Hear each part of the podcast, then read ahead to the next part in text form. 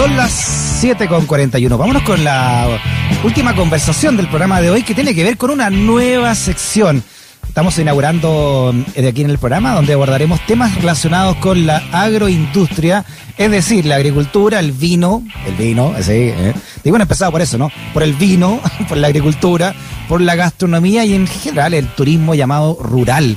Vamos a comenzar eh, desentramando, ¿no? La genealogía del vino chileno.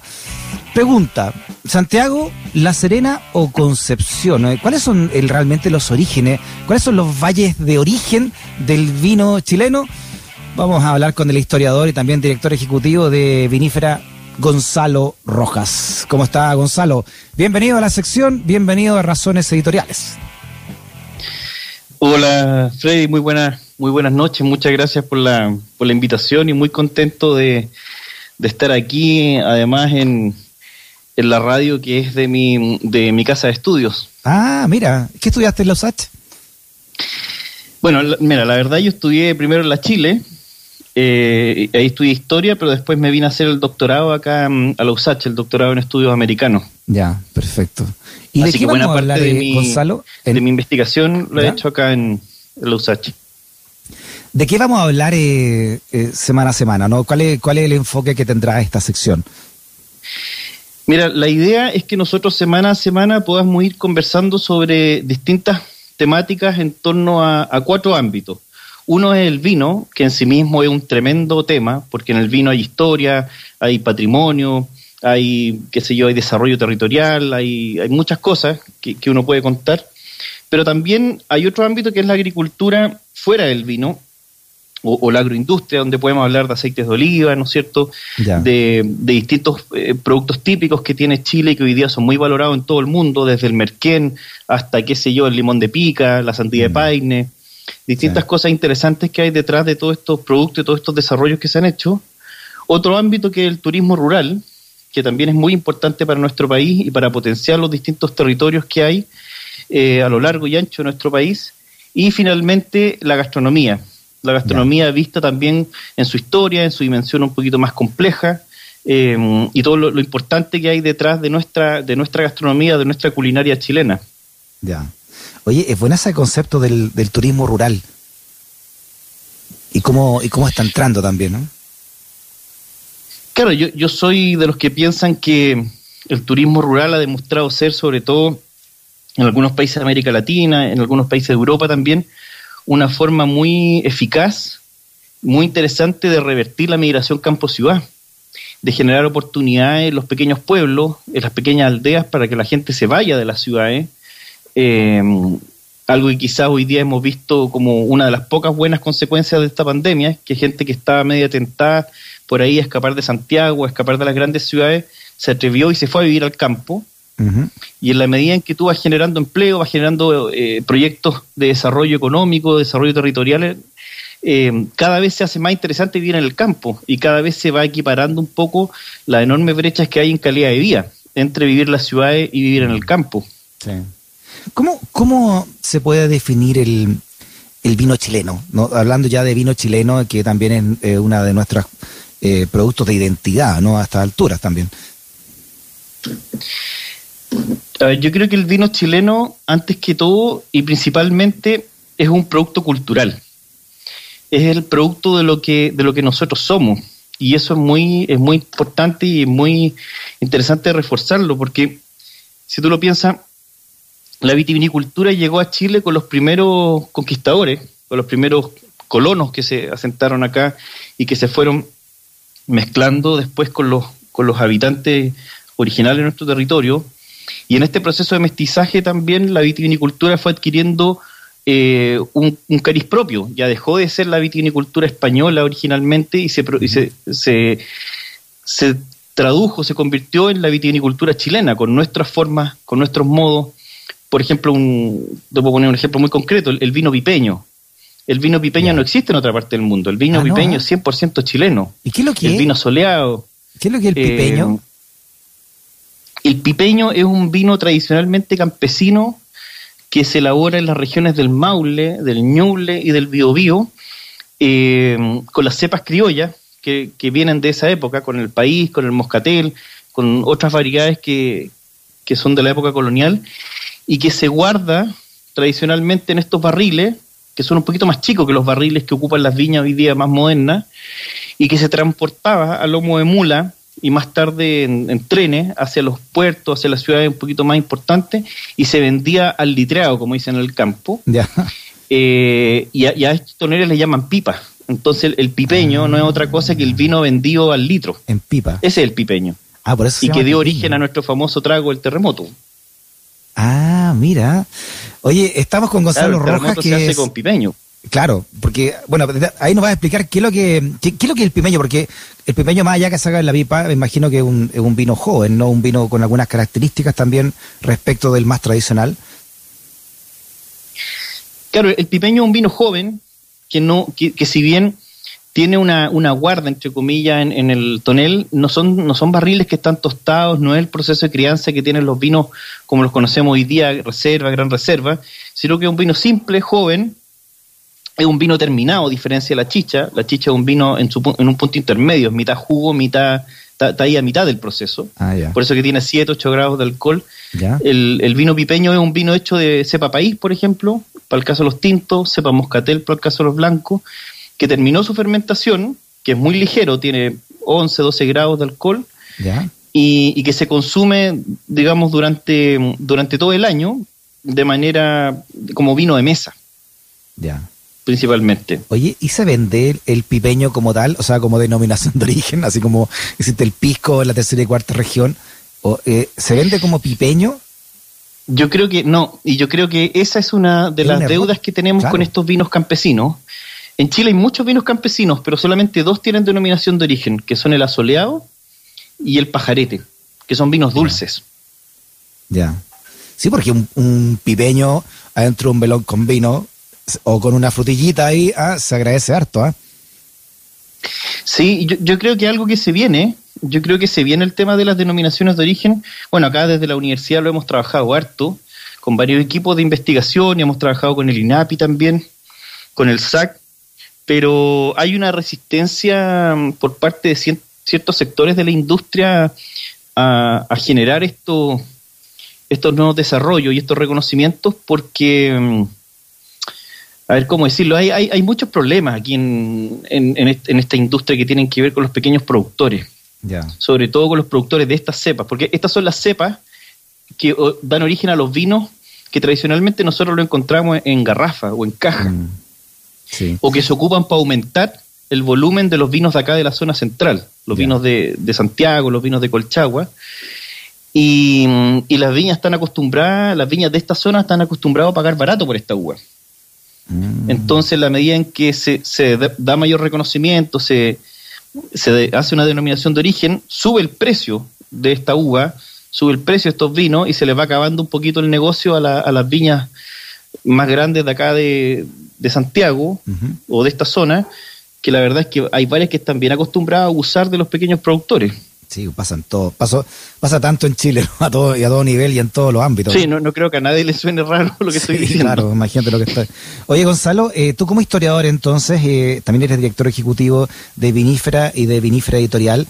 A propósito de origen, ¿no? Ya hablando ya de la genealogía del, del vino chileno, ¿cómo, ¿Cómo llega? Eh, ¿cómo, ¿Cómo Chile se llega a convertir entonces en un referente mundial del vino? ¿Quiénes son los precursores de esto? Mira, la, pregunta en sí misma no es, no es irrelevante porque eh, no solamente en el campo historiográfico, sino que en general en el mundo de las ciencias sociales hay toda una discusión sobre el origen de, nuestra vitivinicultura y aquí tenéis verdaderas barras bravas. O sea, yo creo que después de la publicación de este artículo fui declarado persona non grata en Concepción, por ejemplo. Mi, mis amigos de la Universidad de Concepción pasaron a ser automáticamente mis enemigos. Porque aquí cada uno defiende su, su parcela. O sea, tú le preguntas a la gente de La Serena y te dice que el vino nació en La Serena. Lo mismo la gente de Concepción, la misma gente de Santiago.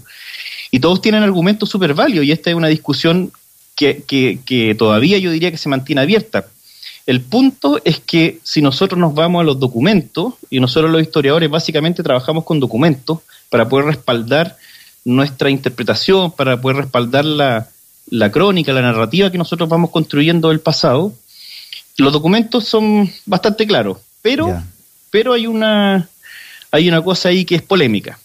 Ah, sí. Eh, mira, a ver, no quiero marear a la gente con, cifras, pero para que veas lo fino del detalle. El registro más antiguo de vitivinicultura en Santiago es de 1554 y en La Serena es de 1556. Y ya en Concepción, un poco más tardío, es 1595. Estamos hablando todo en el mismo siglo, en, toda la misma generación. Estos son todos los, son todos los malandras que llegaron con Pedro Aldía. Pedro al Aldía y, sus y sus tenientes fueron los primeros que partieron con la vitivinicultura. Rodrigo Araya en el caso de Santiago y Francisco Aguirre en el caso de La Serena. Y un poquito más tarde otros en Concepción. ¿Llegaron con una, una matita de, de, vid o agarraron alguna que existía aquí y empezaron a, no, no, no, No, llegaron con vino primero, se le acabó ¿Ya? y después pidieron plantas al, al Virreinato del Perú porque en, en, América no existía la vid vinífera, no, no habían, eh, la, vid vinífera es una, planta europea, una planta que, que, se desarrolló en Europa, en, en, el mundo antiguo, que los romanos la, la hicieron proliferar por todas sus colonias, eh, y que los, los, los, españoles trajeron a América. No existen registros de, de, de, parras, digamos. Hay parras silvestres, pero que no dan fruto comestible, no, no son las mismas parras. la parra vinífera la trajeron los españoles. De hecho, la, la trajo Cristóbal Colón empecemos a aprender entonces concepto. No toda la uva da vino. O sea, hay uva especializada en esto. Claro, hay, hay, así como existe uva de mesa y uva para vino, también hay algunas parras que dan eh, uva pero que no es comestible y hoy día incluso muchas de ellas se utilizan como portainjertos para, para prevenir ciertas enfermedades, pero específicamente la que nosotros ocupamos para, vino es, se llama vid vinífera. Perfecto. Y tú decías todas sus cepas que conocemos nosotros, el, moscatel, el cabernet sauvignon, etcétera y Cristóbal Colón la trajo de Europa a América. Claro, esa, es la cepa fundacional de América, que es la que nosotros conocemos como cepa maíz. Cristóbal Colón la trajo a, las islas del Caribe, después llegó a México, después llegó al Perú y desde el Perú se trajo a Chile en, una, en, estas fechas que son medias controvertidas, las que yo te digo. El documento más antiguo que tenemos es de 1554, que es, es un acta del Cabildo de Santiago donde se registra la primera vendimia y además es bien interesante porque se registra porque se confisca.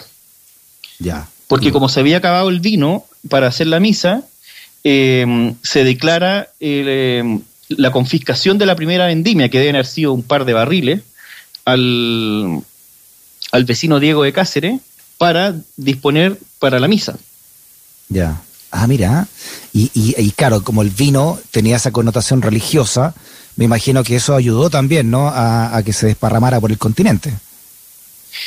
Claro, el, vino tenía múltiples, múltiples eh, usos, principalmente religiosos, pero también eh, gastronómicos. O sea, hasta el día de hoy los españoles toman vino, digamos, con, sus comidas. Por lo tanto, tiene una dimensión cultural muy importante, es parte de la dieta, parte de la dieta mediterránea, diríamos hoy día. Y también para esta, estas huestes que llegan que son militares finalmente, era muy importante mantener stock de vino tanto para el ánimo de la tropa, y le daban raciones diarias de vino a la tropa, como también para curar las heridas. Al no tener eh, otro tipo de antiséptico, se utilizaba vino para curar las heridas. Y también se ah, utilizaba para mezclarlo con el, con el agua. Cuando tú no tenías una fuente confiable de agua pura, una vertiente, por ejemplo, lo que se hacía era que se mezclaba agua con vino para, para poder darle algún tipo de poder antiséptico. Sirve para todo, capaz que sirva para el coronavirus. No, y olvídate lo que sirve para el ánimo también. Bueno, hay estudios que, estudios españoles, por supuesto, los españoles siempre sacan estudios así, de que el vino eh, mata el coronavirus y mata cualquier enfermedad en tu garganta. Oye, no sé si pasaba contigo, pero era muy común antes, cuando uno era chico, que las abuelas le daban a uno vino con agua y azúcar, ¿no? Como, como un refresco. Claro. Sí, sí, sí, sí bueno, a mí me dan vino para que me fuera a dormir, mi abuela me da vino dulce. Oye, la, interesante. Entonces, el, el, vino que tenemos en Chile, eh, la, en, esta, en esta raíz, digamos, no es francesa, es peruana. Claro, en, en ese sentido nosotros, eh, si miramos en perspectiva histórica nuestra vitivinicultura, tendríamos que hablar de dos grandes periodos. Tenemos un periodo fundacional eh, que parte con la llegada de los primeros conquistadores, parte literalmente con Pedro Valdía, y que llega aproximadamente hasta la independencia. Y ahí estamos hablando de una vitivinicultura de origen español, vía Virreinato del Perú, donde se trajeron las primeras variedades, que son españolas, y se crearon las primeras viñas y los primeros valles tradicionales. Pero luego, a partir de la independencia, se produce una ruptura con España, se cambia el referente de España a Francia y se incorpora este paradigma francés con Claudio Gay a la cabeza, que fue quien armó la quinta normal y trajo las variedades francesas y con todo su equipo. Y ahí lo que, lo que podemos observar es la sustitución de estas variedades tradicionales por las variedades francesas que conocemos hoy en día. Ah, o sea, dicho muy en simple, el país, el pipeño y todo su variante se cambió por el Cabernet Sauvignon, el Merlot, etcétera, y en el caso de los blancos, el Moscatel por el Chardonnay, el Sauvignon Blanc, ah. y se produjo esta, esta modernización y aparecieron lo que en la época se llamaba las viñas modernas, que hoy día nosotros las conocemos como viñas tradicionales, Concha y Toro, San Pedro, etcétera. Oye, Gonzalo, se nos acabó el tiempo, pero eh, interesante, ¿no? Hablar también de la genealogía del vino y todo, ¿no? Lo que corresponde también al campo chileno, nuestra gastronomía, en fin, eh, semana a semana en esta sección. Estamos viendo qué nombre le ponemos, ¿no? Todavía a la sección, Gonzalo. Desde ahora te quiero decir que nos mandan saludos desde, porque tenemos un nuevo WhatsApp de la radio. Mandan saludos desde Vicuña, del Valle del Elqui. Trabajo, dice, con un grupo de investigadores en el INIA con piscos y vinos en el escenario del cambio climático, ¿no? Saludos, Emilio. Mandan desde allá. Cambio climático que también me imagino está repercutiendo en la industria del vino chileno. Muchísimo, muchísimo. Así que lo. Está repercutiendo muchísimo.